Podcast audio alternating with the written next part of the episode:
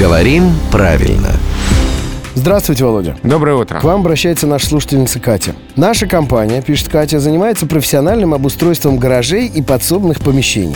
И в последнее время все чаще от наших заказчиков мы слышим слово «постирочное». То есть не прачечное, а именно постирочное. Очень режет слух. А буквально сегодня я увидела это слово в архитектурном проекте. То есть одно дело в обиходе кто-то там, да, не очень грамотный. Другое дело прямо в проекте оно указано. Может ли оно все-таки существует?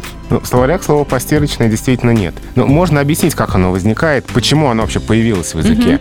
Все-таки за словом «прачечное» закреплено вот это старое значение предприятия бытового обслуживания, которое производит стирку. Прачечное — это что-то немножко из прошлой жизни, из анекдотов про Министерство культуры. Ну, то есть люди, наверное, хотят уйти от переклички с этим значением. И поэтому появляется слово «постирочное». Которое все-таки в языке пока не фиксируется. То есть это такой новояз Которое из словарем не фиксируется, да. Но посмотрим, какая будет дальнейшая судьба этого слова. Вообще говоря, у слова «прачечное» есть оттенок значения помещения для стирки белья. Любое помещение. Поэтому даже если это комната в частном доме, все-таки правильно называть ее прачечной. А, я понял. Это делается а, для того, чтобы развести понятие прачечное, куда э, все, кому не лень, носят свое барахло. А это наше частное постирочное. Да, да, да. То есть это только для поэтому. меня и для моей семьи.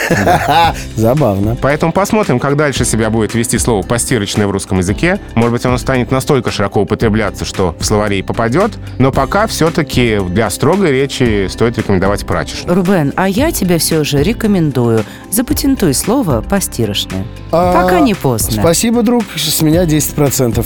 Когда пойдет прибыль.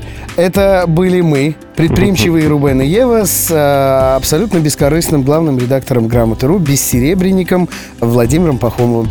Рубрику «Говорим правильно» слушайте каждое буднее утро в 7.50, 8.50 и в 9.50.